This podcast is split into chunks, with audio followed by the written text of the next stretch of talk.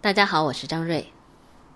在当下这个时代，谁能说、谁敢说自己是从来不焦虑的一个人？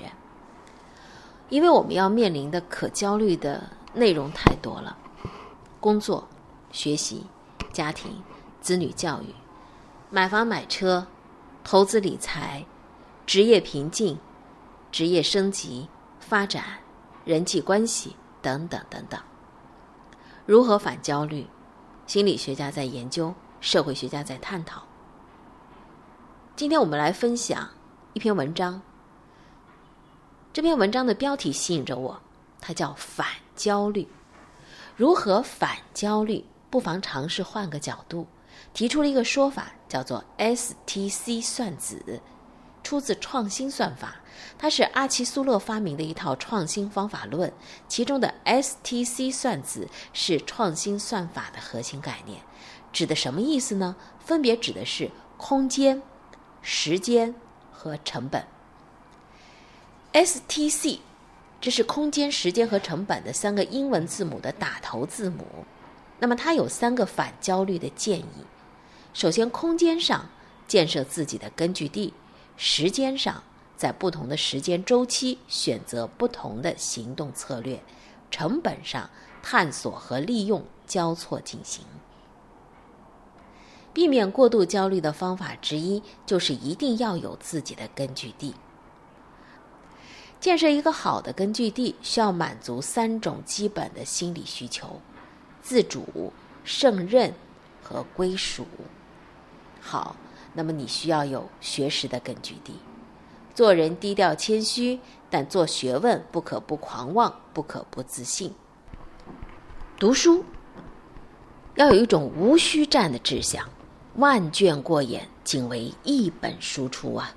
做人低调谦虚，但做学问不可不狂妄，不可不自信。你还需要有一个人际的根据地，年长的是师长，同辈的是死党，小几岁的。为嫡系，什么是师长呢？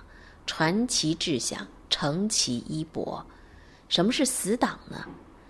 死党就是不对事，只对人，对外人的才是对事不对人的呢。什么是嫡系？那就是你相互信任，一手扶植，俗世洪流，相互守望。当然还有家庭的根据地，贫贱富贵啊，对家人好一点儿，总是不会错的。血缘关系不谈交换，各尽所能，各取所需。避免过度焦虑的方法，第二个，就是在不同的时间周期选择不同的行动策略。其实，呃，人的这个焦虑啊，往往会有一些误区。我们会发现，很多人他在该焦虑的时候呢，他不焦虑；在不该焦虑的时候呢，又焦虑。俗说想的多了，这就是周期错了。人的时间周期分大、中、小三类。你现在在想着怎么样抓住时代给你的机遇，那这就是大的时间周期。你现在在想的，哎呀，我明天要上班了，我得处理一些什么样的很现实的问题？老板又给了我一个什么样的任务，必须要求我在明天下班前交出来，而我又没有头绪。这个大小时间周期是完全不一样的两类问题。那还有一个中。中等的时间周期是什么呢？比如说，你刚到一个新的地方，你很焦虑，你需要适应环境，适应周围的老师、同学、学校环境。你工作了，到一个单位里头，同样是如此。这就是中等时间周期。那么，你要解决的是社会化和个性化的矛盾。一方面，你想建立一个良好的人际关系。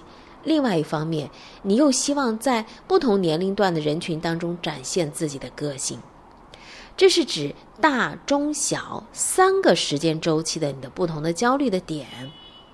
那么，不同的周期对应不同的核心问题。绝大多数的人的焦虑是纠结在小周期，看到人家哪个互联网公司裁员了就焦虑了。哎呦，我会不会被裁员呢？我就焦虑了，呀，我学的这计算机，这要是毕业了找工作可就麻烦了。方法如何去走出这个误区呢？那就是让自己去面对大的周期，你面对越大的时间周期，你要选择越稳固的行动来对抗这种焦虑。它可以是一个习惯，也可以是一个爱好。